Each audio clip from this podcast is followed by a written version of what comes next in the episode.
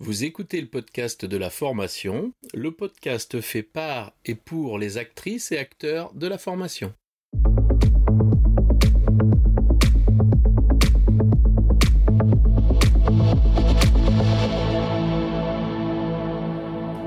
Bonjour et bienvenue.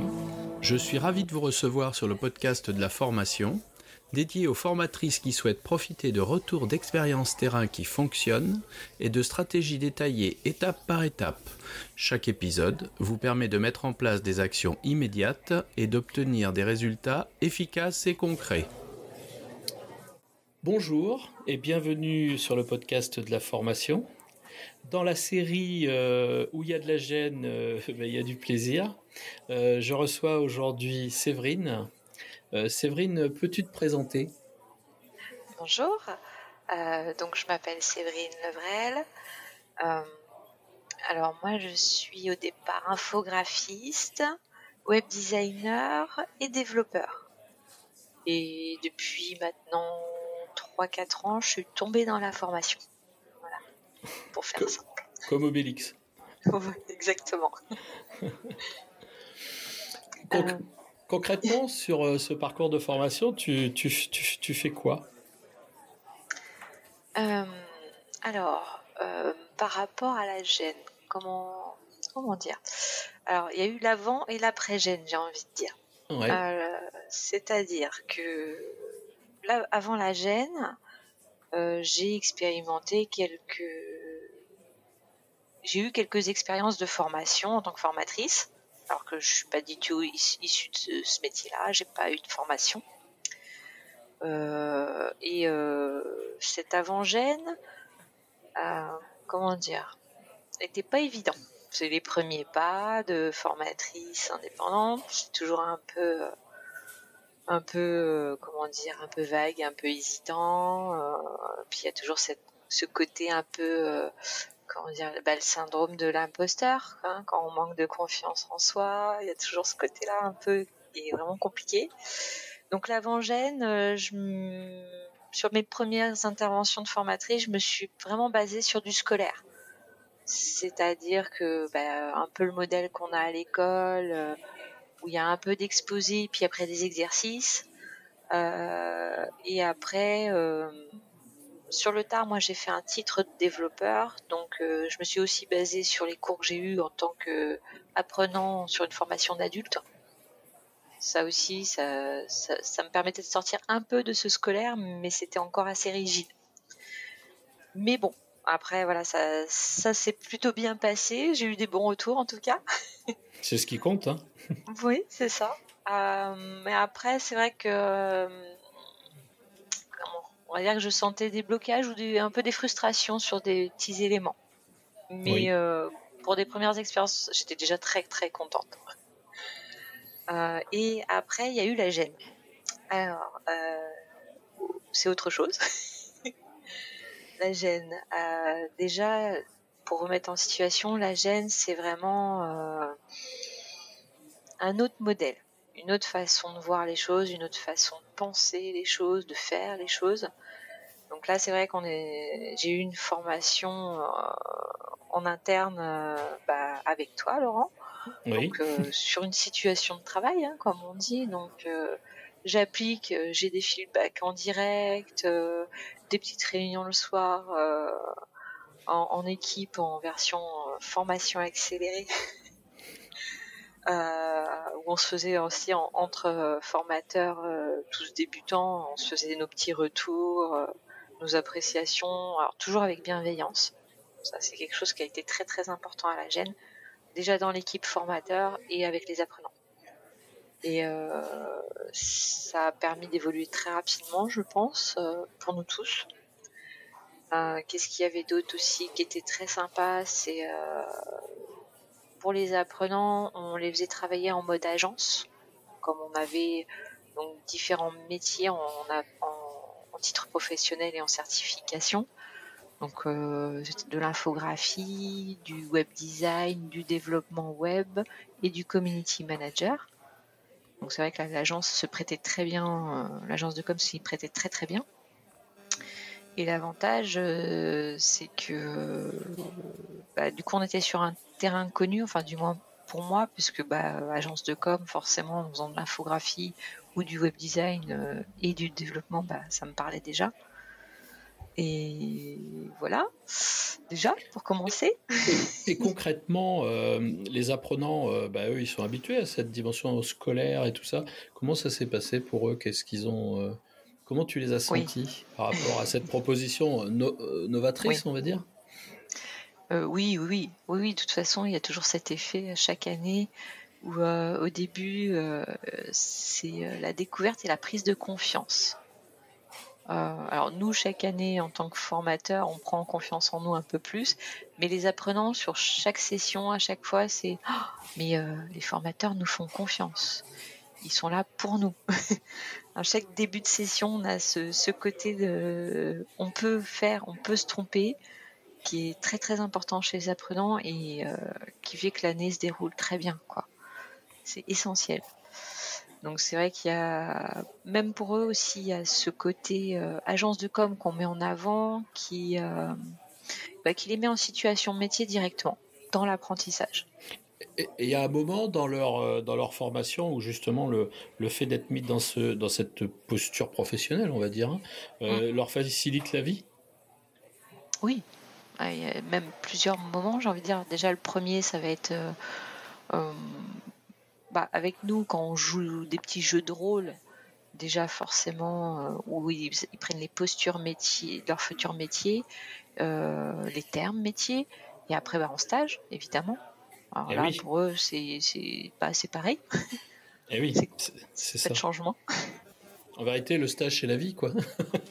c'est ça. Et la vie, c'est la formation, donc il n'y a pas de coupure. Exactement. Ils pratiquent exactement de la même manière, les mêmes étapes, métiers, que ce soit en formation avec nous et après en stage et en sortie de formation euh, sur euh, leurs futurs euh, emplois. On peut, remarquer de toute façon que l'employabilité, nous, elle est directe, hein, puisque les gens trouvent très très vite du boulot, puisqu'ils rentrent dans des équipes mhm. d'agences auxquelles ils sont déjà routés. C'est ça, oui. oui. Tu, tu m'as parlé de, de, trois métiers que tu faisais. Tu peux revenir dessus et puis nous dire un petit peu euh, ce que tu as fait exactement avec ces métiers à la gêne? Oui. Euh, alors, euh, c'est vrai que donc, je suis intervenue trois ans à, la gêne et du coup sur trois parcours donc différents à chaque année. donc trois titres pro à chaque fois.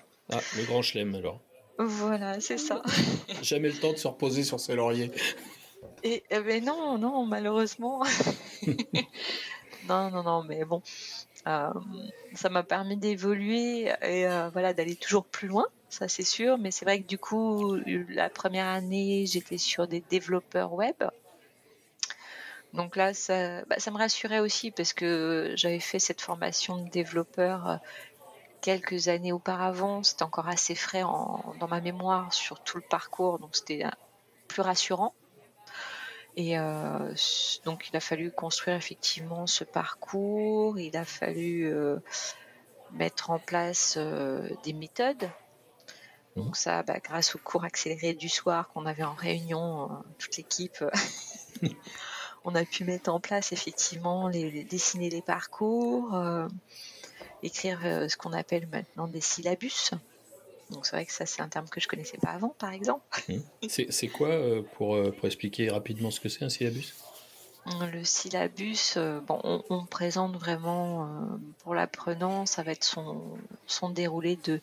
Alors, ça peut être de journée, ça peut être le déroulé de la, sur deux, trois jours ou sur sa semaine de, de ses activités, donc avec les, les objectifs pédagogiques opérationnels, euh, qui sont définis en amont, mais toujours sous forme métier, c'est-à-dire avec un petit brief comme s'ils étaient en agence, euh, une explication pour le côté formation, qui, qui, fasse bien les raccords quand même, euh, mais c'est transparent pour eux.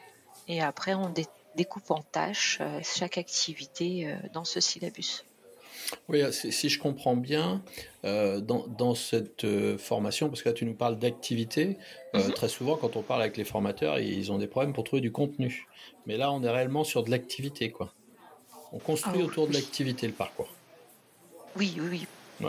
Alors c'est vrai que du coup, moi j'ai très peu fait de support. Je leur fais faire en fait les supports. C'est-à-dire par exemple sur euh, la, dernière session, j'ai eu des infographistes. Hum, bah, sur les pratiques, métiers, je leur faisais faire des petits checklists de ce qu'ils avaient à faire. Comme ça, du coup, ils travaillent en même temps la mémorisation des tâches qu'ils ont à faire dans leur routine. Bah, du coup, vu que c'est des infographistes, ils me le mettaient en page, donc ils retravaillaient les logiciels par derrière. C'est double, double peine. Oui, oui, puis euh, ça leur permet d'avoir un, côté réflexif sur euh, un, ce mhm. qu'ils ont à faire et, deux, et, revenir après sur ce qu'ils ont fait. Exactement. Donc c'est vrai qu'en construction support, euh, j'en ai eu très très peu à faire. Un petit peu en, démarrage sur la période ce qu'on appelle d'acculturation pour les rassurer, parce que c'est vrai que c'est dur de sortir sur un, de sortir du système habituel scolaire. Pour les rassurer au début, euh, leur faire des petits mémos, mais à terme c'est eux qui font leurs propres mémos. Oui. Mais oui, c'est beaucoup mieux. Déjà ils mémorisent bien mieux, ça les ils, peuvent les formuler avec leurs mots, ça les oblige à utiliser les mots techniques de chaque métier. Euh, c'est euh, indispensable, j'ai envie de dire, de passer par ces étapes. Tu as eu une, expérimentation sur euh, trois titres professionnels, trois groupes différents, mhm. avec une seule méthodologie de travail centrée sur l'activité. Est-ce que, est que cette méthode-là qui a été mise, elle est efficace dans, dans les trois circonstances au moins? Oui, ah oui, oui, bah oui, parce qu'à chaque fois, effectivement, il y a, vraiment eu, euh, comment dire, euh, des réussites. Alors après, bon, bah, moi aussi, j'évolue grâce à eux. Hein. Euh, parce que bon, bah, au début, sur la première session, c'est vrai qu'il y a des choses, par exemple, que je, pour moi, c'était évident. Donc je le disais pas forcément avec eux. donc j'ai appris aussi au fur et à mesure à m'améliorer, par exemple, à, alors expliquer un peu plus en détail au lieu de me dire bah oui mais c'est évident, leur dire les choses tout simplement, d'échanger et euh, puis de répondre à leurs questions uniquement, oui. pas de devancer. Mm.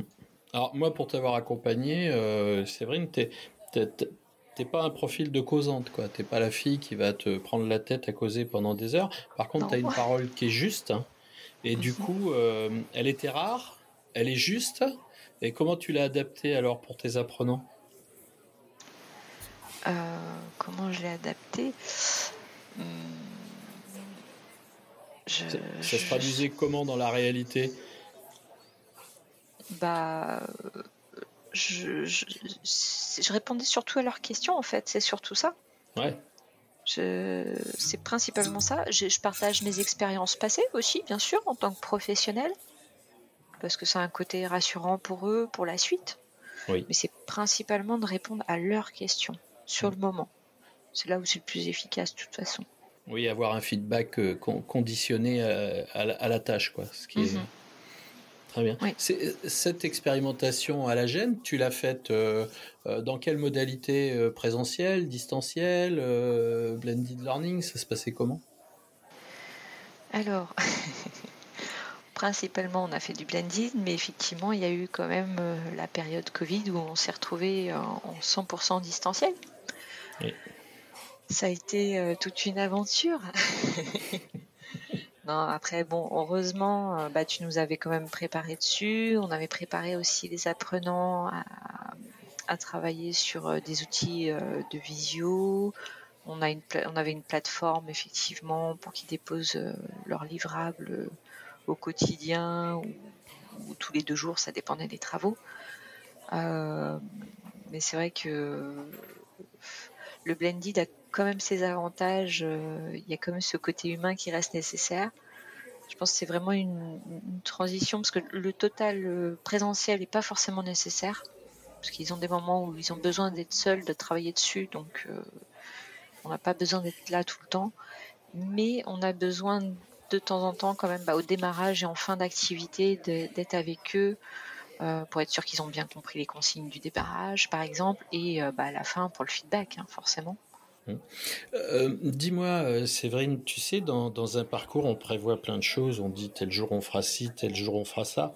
Euh, dans ce parcours de la gêne, est-ce que tu avais de, la latitude d'organisation? Est-ce que, par exemple, c'était possible pour toi, lorsque tu ressentais le besoin de faire du présentiel et que c'était pas prévu, eh ben, d'organiser en présentiel ou le contraire, éventuellement, se dire bon ben là Là, là, là, le rythme il on n'a pas besoin de se voir en présentiel, on peut rester, on peut travailler en distanciel, etc. Ça, il y avait, c'était souple comme dispositif? Euh, oui, oui, oui. Alors c'est vrai que même ça au démarrage, c'est perturbant en tant que formatrice débutante. Euh, dans le sens, effectivement, au début, euh, bah, pour me rassurer moi aussi, hein, euh, je me disais, bon, bah, lundi, on va faire ça, mardi, on va faire ça. Bon, c'est le projet. Hein D'où l'expression travail en mode projet. Eh oui, oui, c'est vraiment le projet. Donc on se rend bien compte, effectivement, bah, déjà, ils avancent pas tous à la même vitesse.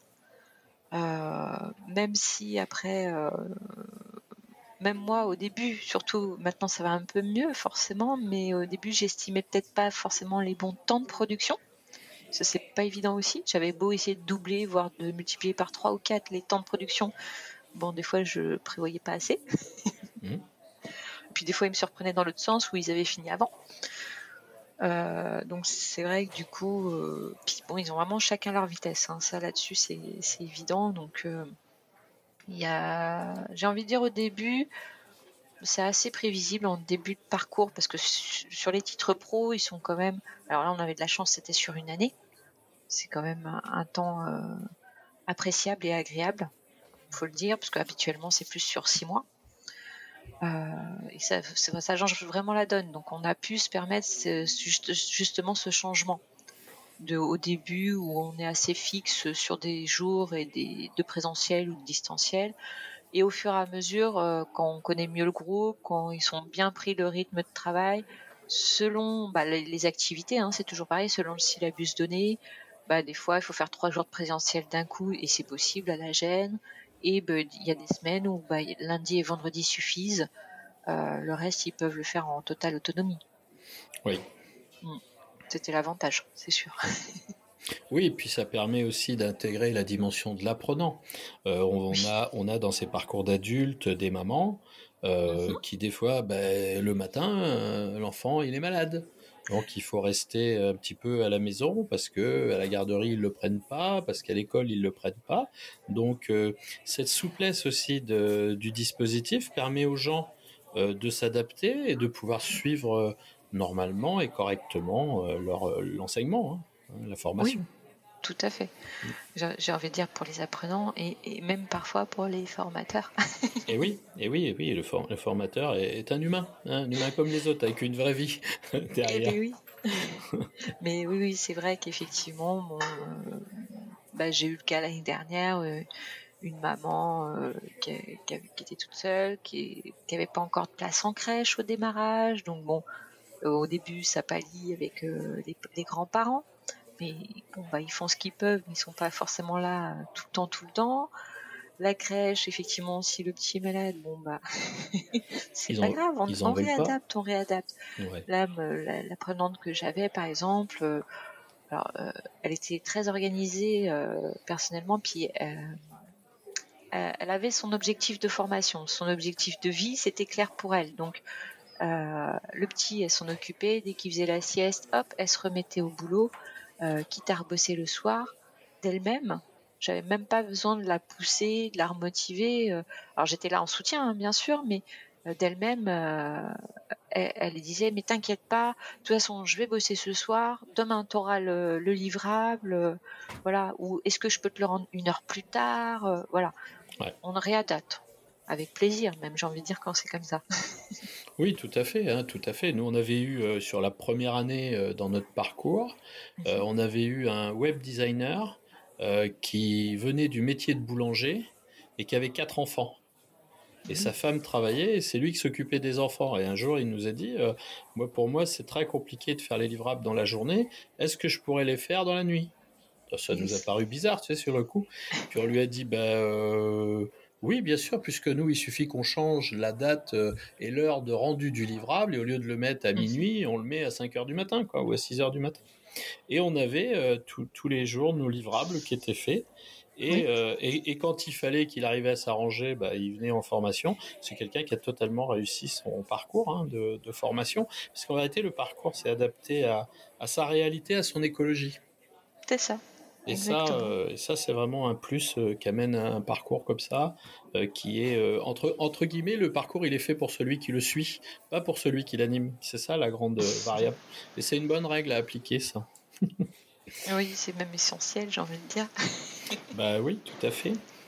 Mais oui, effectivement, ça me fait penser. Parce qu'il y en a eu plusieurs comme ça. Effectivement, on a une une web designer développeur euh, on a dû réadapter surtout à la fin du parcours parce que ça devient très très lourd à la fin quand même deux dossiers de présentation, deux DP, etc. pour présenter deux titres. Donc là on a réadapté aussi effectivement son parcours. On a eu une autre web designer infographiste. Pareil, il a fallu réadapter, euh, euh, la pousser plus sur certains éléments et un peu moins sur d'autres pour la soulager.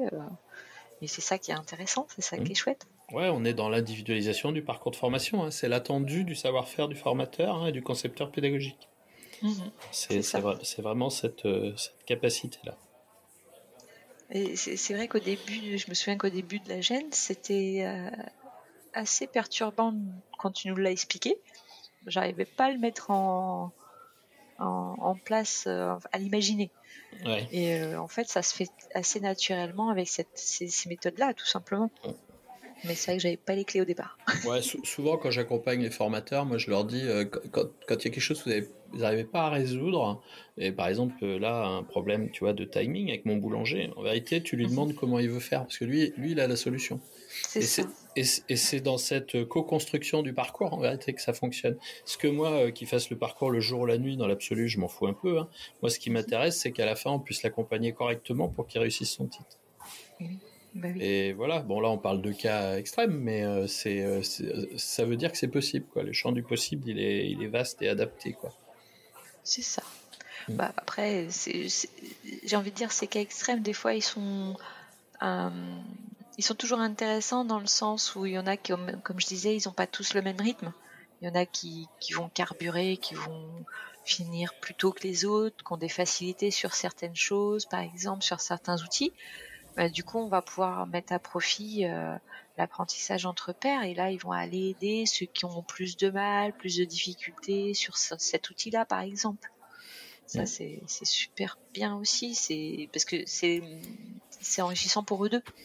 Oui, c'est bien ce que tu dis parce qu'au départ, quand je présentais le dispositif, on me disait oui, mais euh, comment ça va se passer? Parce que comme on sait par défaut qu'ils avancent pas tous au même rythme, mhm. qu'est-ce qu'on fait de ceux qui vont trop vite? Je dis ben, vous inquiétez pas, ils vont aider ceux qui vont moins vite. Ah, mais tu crois qu'ils vont les aider? Ah, je crois pas, je suis sûr, tu vas voir. Et puis après, moi, je pariais beaucoup sur l'idée que apprendre, enseigner était la meilleure façon d'apprendre. Donc du coup, euh, il se renforce en même temps qu'il renforce. Et puis c'est comme ça qu'on a découvert que des gens avaient des vraies velléités à former. Et c'est comme ça qu'on s'est retrouvé avec euh, dans le dispositif Gène deux apprenants de première année qui dès la deuxième année sont devenus formateurs. C'est exact. Parce qu'ils en avaient les capacités et parce qu'ils étaient accompagnés dans une dimension euh, d'accompagnement permanent en situation de travail. Hein. C'était assez intéressant. C'était pas assez intéressant, c'était très intéressant à piloter en tout cas. Dis-moi, euh, Séverine, euh, toi, ton parcours, tu, tu bah, bien sûr, avec des compétences en infographie, web design et dev, tu, tu, viens du monde du travail euh, plus que du monde de la formation, comme tu disais. Raconte-nous un peu ce passage-là. Qu'est-ce qui s'est passé? Comment tu es venu? Pourquoi, pourquoi, pourquoi, quand on est aguerri dans, dans son métier comme tu l'es, pour, pourquoi on pourquoi à un moment donné la formation c'est une belle opportunité? Euh, Alors, pourquoi? Il y a tellement de choses. Euh, alors, déjà, c'est vrai qu'au départ, moi, toute seule, j'y avais pas pensé. C'est d'autres apprenants qui m'ont suggéré au début. Euh, ah ouais, mais t'expliques bien, tu pourrais, parce que j'avais tendance à être l'aidante justement dans le groupe d'apprenants sur ma dernière formation en tant qu'apprenante. Et bon, c'était resté comme ça, dans un coin de la tête, mais sans, sans rien. Après, j'ai eu une proposition pour faire quelques jours. Ouais. et du coup, c'est vrai qu'à ce moment-là, moi, j'ai dit, moi, formatrice, ben, je sais pas faire. c'est pas mon métier. Et finalement, en fait, ça s'est super bien passé. alors, je pense qu'il y, a plein de choses. Hein. Il, faut être pédagogue, bien sûr, mais effectivement, il y a, plusieurs qualités de, qu'il faut avoir. C'est le savoir-être. Hein. De toute façon, il faut aimer les gens. Faut, il y a plein plein de choses comme ça. C'est un état d'esprit. Il, il y a, plein de choses comme ça, mais c'est vrai que ça m'a fait travailler ma confiance en moi aussi, en passant, euh, et ma communication. Et oui, parce que du coup, les gens, ils te font confiance à toi. Donc, du coup, il faut aussi que tu te fasses confiance. et oui, oui, oui. Mais euh, se faire confiance, c'est pas forcément évident. Après, euh, le côté être formateur en plus en, indépendant, même formateur tout court, j'ai envie de dire, c'est vrai qu'il y, a, des avantages aussi dans le sens où bah, je partage, j'échange. Ça, c'est quelque chose que j'aime beaucoup. Euh, après, il y a des côtés plus euh, technico-pratiques, j'ai envie de dire. Euh, par exemple, justement, on parlait des enfants, donc bah, la gestion du temps. Effectivement, j'ai des enfants aussi, donc bah, pouvoir les récupérer pas trop tard le soir. Alors, c'est pas tous les jours, mais de temps en temps, ou pouvoir profiter un mercredi de temps en temps avec eux, des choses comme ça, ou quand ils sont malades c'est vrai que la gestion du temps en tant que formatrice, euh, elle est quand même bien, bien pratique. Et qu'est-ce, qui fait que ça la rend pratique concrètement? Par rapport à un boulot que tu fais tous les mois ou... Eh ben oui, alors bah justement, effectivement, sur les entreprises que j'ai, où j'ai pu travailler en tant que salarié, bon bah c'est très souvent c'est du 35 heures tout simplement. Donc euh, j'y suis toute la journée avec des horaires plus ou moins fixes, mais bon, en général, il y a quand même des tranches horaires assez fixes. Euh, là, je pouvais me permettre effectivement bah, de travailler trois jours d'une semaine et deux jours la semaine d'après. Euh, ah, même si après, bon, il y a des temps de préparation hein, en amont, effectivement, mais euh, les temps de préparation, je peux les faire à la maison. donc c'est vrai que ça m'a permis d'avoir des, des jours extérieurs moindre que les jours classiques d'un salarié, pas 22 jours, mais plus 10 euh, jours, des choses comme ça. C'est vrai que c'est, c'est un autre rythme. Ouais, mais là concrètement, hum. euh, si je travaille 22 jours et si je travaille 10 jours, euh, à la fin du mois, je fais comment quoi? Oui, alors bah, c'est, comme ce. Comment dire le, bah, le, métier de formateur, comme d'autres spécialités, puisque c'est, vraiment une spécialité, bah, c'est payer quand même mieux que euh, comment dire bah, par exemple si on vendait euh, euh, si on était vendeur débutant dans un magasin à 35 heures effectivement. Tout à fait on commence toujours c'est pas les mêmes salaires. Oui.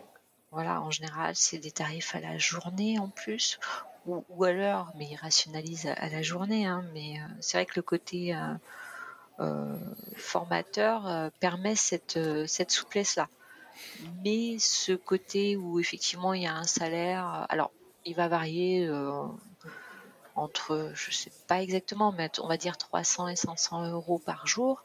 Mais il y a du temps de travail en amont quand même qui est pris en compte dedans. Même si c'est une journée de présentiel, euh, il y a la préparation en amont qui est pris dans ce tarif. faut faire oui, ça va faire euh, deux jours, trois jours, voilà. Voilà faut quand même s'organiser à la maison, quoi. C'est souvent moi ce que j'ai observé, hein, c'est que ça permet quand même, euh, ça quand même, ça permet d'avoir un revenu normal en travaillant moins de jours, on va dire. C'est ça, mais ça, mais ça, effectivement, tout dépend, euh, tout dépend de la spécialité, tout dépend du niveau de compétence et tout dépend de, de ce que l'on, ce que l'on enseigne et sur quoi on forme. Hein. Parce qu'il n'y a pas, il y a pas bien d'égalité là-dessus. Il y a, il y a vraiment, enfin, il y a beaucoup de variables. Oui, oui, selon les spécialités de formation, effectivement, ça peut être très très variable. Après, euh, moi je vois par exemple, par habitude, je sais que euh, j'aime bien travailler le soir. Euh, ça me dérange pas après avoir couché les enfants, bah, de retourner faire un petit truc ou deux, une petite heure ou, deux. Des fois, quand j'ai une idée, là, j'y vais. quoi. Je, je, vais me prendre des notes, je vais aller chercher un peu d'infos, je vais commencer à écrire deux, trois choses, les laisser reposer pour les retravailler le lendemain.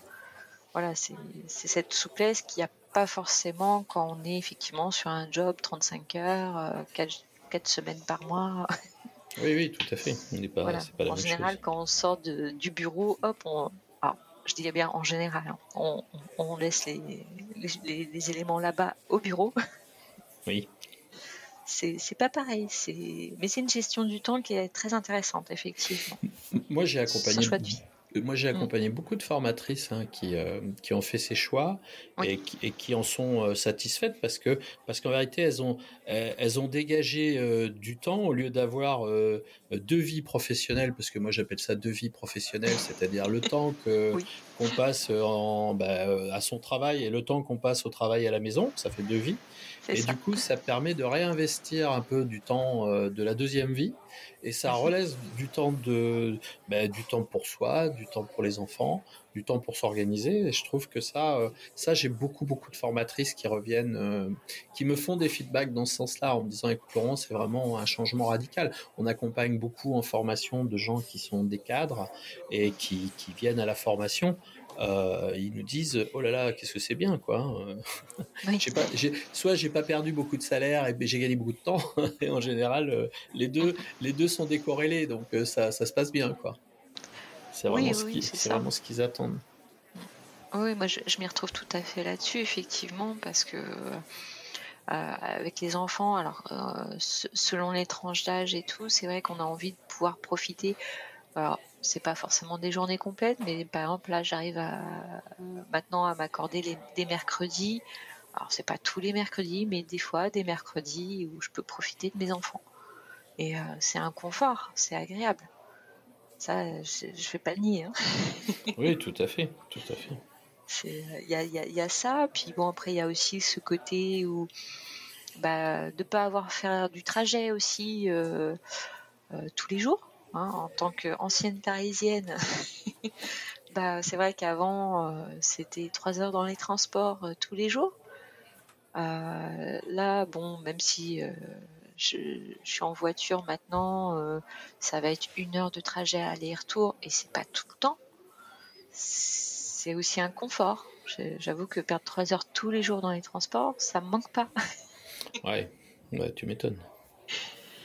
Oui, c'est voilà, c'est un autre rythme. Et ces trois heures-là, effectivement, bah, j'ai qu'une heure de, voiture à la place et pas tous les jours, donc je l'optimise effectivement sur d'autres choses, sur les enfants ou sur euh, voilà les, des activités autres, euh, prendre un petit peu de temps pour moi, des choses comme ça, tout simplement. Mmh. Dis-moi, euh, Séverine, je voudrais savoir, moi, ce que tes trois métiers, euh, à, quoi, à quoi ils t'ont servi? Euh, Alors, à part le fait de les enseigner, mais à quoi les, tes compétences métiers t'ont servi euh, dans, ta, dans ton métier de formatrice? Rapidement. Ah, oui. Hein. Et oui, ah, bah, ça a des, des, avantages dans le sens où j'ai pu, que ce soit pour moi ou même donner des tips à mes, mes, mes collègues formateurs et formatrices, des, des tips sur la mise en page de mes documents? Parce qu'au début, comme j'ai dit en début de formation, je leur fournis un petit peu de support. Bah, je les mets en page. Euh, ils savent tout de suite que c'est euh, par rapport à la gêne, parce qu'il y a le logo, il y a des couleurs qui correspondent. C'est des, petits éléments comme ça qui, font que euh, les documents sont beaucoup plus professionnels eh et reconnaissables par tous aussi. Oui, les fameuses chartes graphiques. Voilà, c'est ça exactement. Mais même pour tous les documents, même le syllabus, par exemple, effectivement, il est mis en page. Euh, d'une certaine manière, il a ses codes couleurs, mais du coup, on sait tout de suite d'où il vient. Et on sait que ah, bah, c'est un syllabus, euh, c'est euh, une, nouvelle activité qui commence à, qui à faire.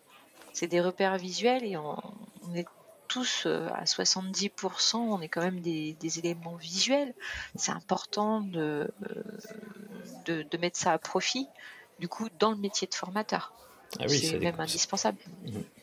même pour sa communication, parce qu'après là c'est les supports, mais même pour la communication, bah, sur les réseaux sociaux, euh, si on a une page sur internet aussi, sur un, petit site, des choses comme ça, avoir une identité visuelle c'est euh, indispensable, j'ai envie de dire. Oui, tout à fait. Hein.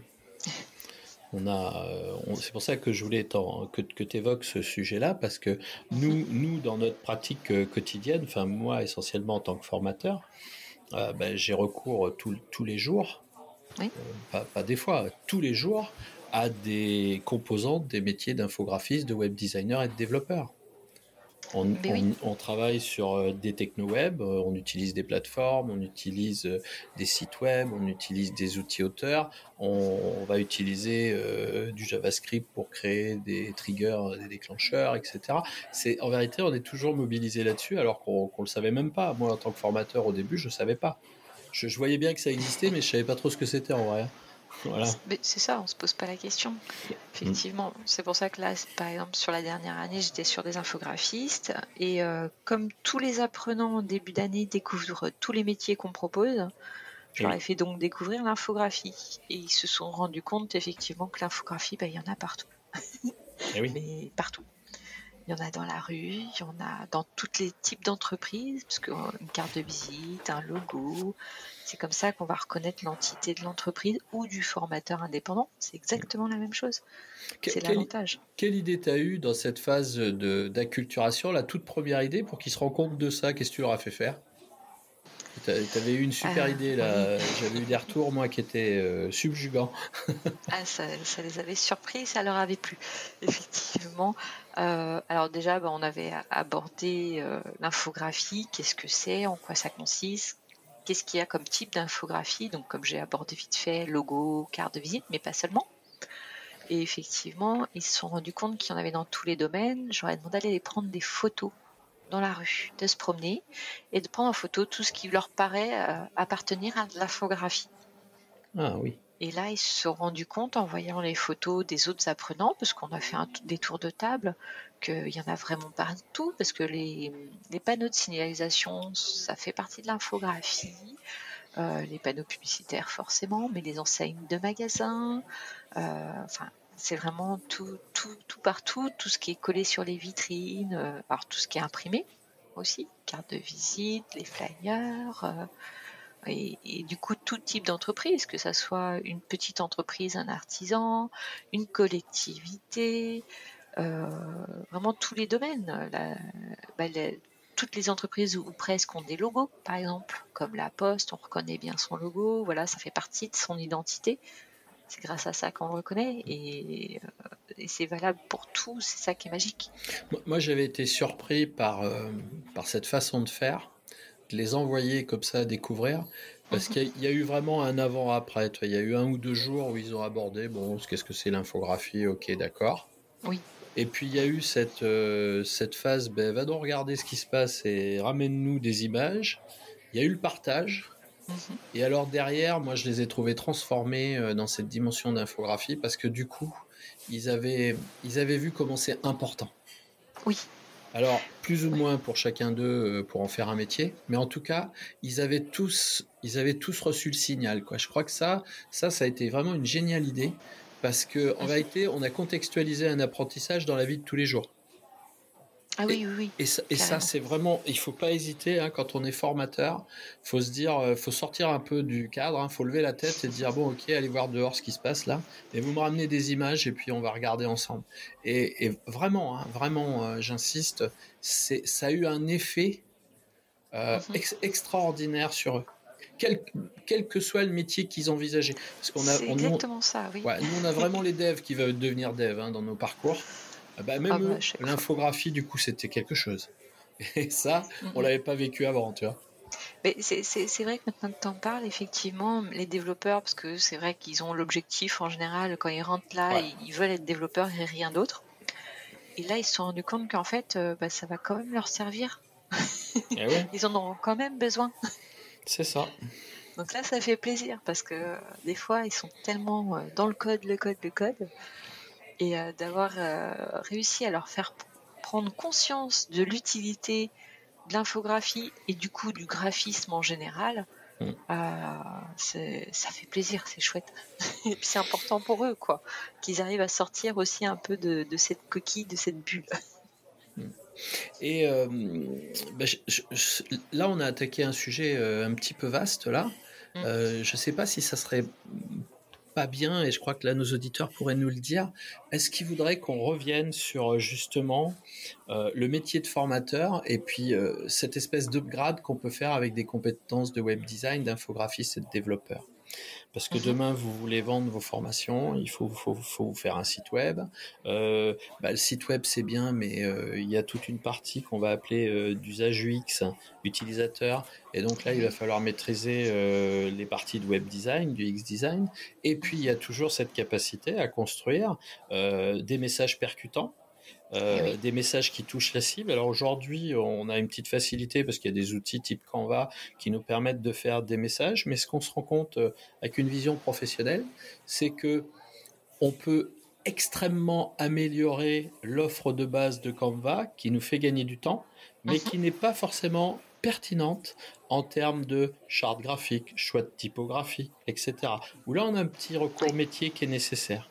Et je, crois que si nos auditeurs euh, ont envie, on pourra, on pourra peut-être revenir vers toi pour aborder ce sujet-là. Mais là, ils nous le diront euh, en commentaire ou ils viendront nous le dire sur le hub de la, de la formation. Ok, ça marche. Pourquoi pas, avec plaisir en tout cas. oui, avec plaisir. Euh, Séverine, un petit mot pour la fin. Qu'est-ce que tu voudrais, qu'est-ce que tu voudrais nous dire pour finir cette, cette interview?